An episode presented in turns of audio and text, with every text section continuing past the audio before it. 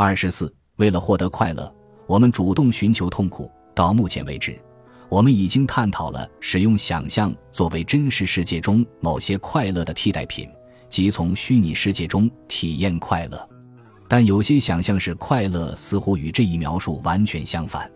当我们能体验任何我们想体验的世界时，我们却常常会幻想和寻求令人生畏的情景，其中充满了各种痛苦。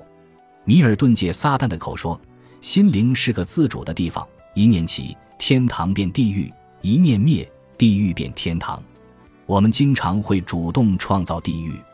我们以两种相关的方式主动体验痛苦：一种是将自己的快乐建立在他人的痛苦之上。通常是想象出来的他人，另一种是享受直接体验到的痛苦。安娜·卡列尼娜因为痛苦而自杀，这让我们感到痛苦，但我们喜欢这一故事情节。我在前面探讨过，人们观看恐怖电影能够体验到从间接痛苦中获得的快乐。观看莎士比亚的有些戏剧作品时，也会产生同样的效果。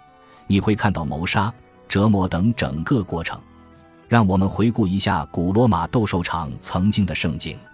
通常，斗兽场的一天是从展示动物开始的，包括从异国弄来的物种，然后让他们相互搏杀。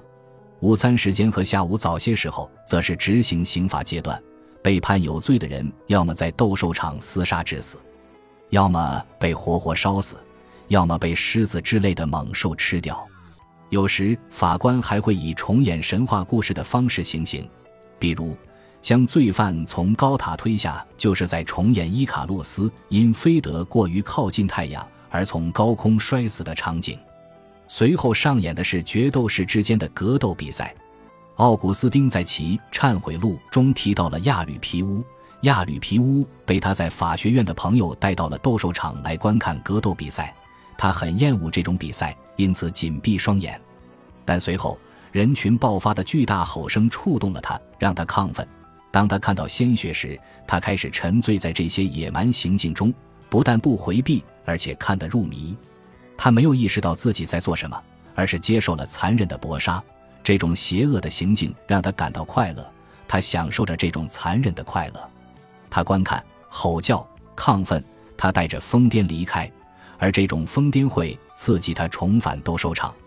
古典学家加勒特·费根在其《斗兽场的诱惑》一书中复述了这个故事。他怀疑奥古斯丁是在讲述自己的经历，只是出于羞耻而不想承认是自己的经历。亚吕皮乌和奥古斯丁都是男人。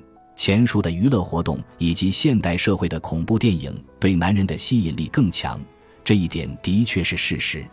不过，性别差异也不像你预想的那么大。一项针对一零零零名被试的研究，让他们评估自己有多么喜欢看恐怖电影，并打分，分值为一至五分。男性的平均分值为三点五分，女性的平均分值为三点三分。从统计学意义上讲，男女之间存在差异，但差异不大。恐怖电影被视为低俗作品，但人们也可以在高级作品中发现低级趣味。以百老汇的戏剧为例，二零零八年，百老汇上演了戏剧《爆破》。据《纽约时报》报道，该剧涉及各种暴力情节，还有观众当场晕厥。写到此处，百老汇正在上演《一九八四》，演员的表演如此生动，以至于据说造成了观众晕厥和呕吐。还有一些人则喜欢沉迷于悲伤，有一部名为。我们这一天的大众电视剧，它会让每个观众流泪。我曾在一本杂志上读过一篇题为《我们这一天让你每周哭一次》，这对身体健康有惊人的好处的文章，也在网上看过人们对该剧的评论，认为它击中了我们情感的软肋。从某些方面来讲，悲伤在人类文化中比恐惧更为普遍。据我所知，世界上不存在令人恐惧的歌曲。但存在许多令人悲伤的乐曲。截至目前，我已经探讨了感受由他人创造的负面体验的情形。但我们通常也会在自己的脑海中创造负面体验。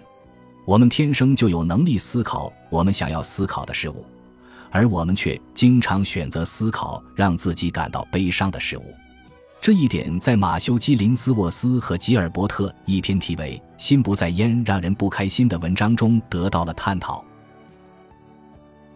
本集播放完毕，感谢您的收听，喜欢请订阅加关注，主页有更多精彩内容。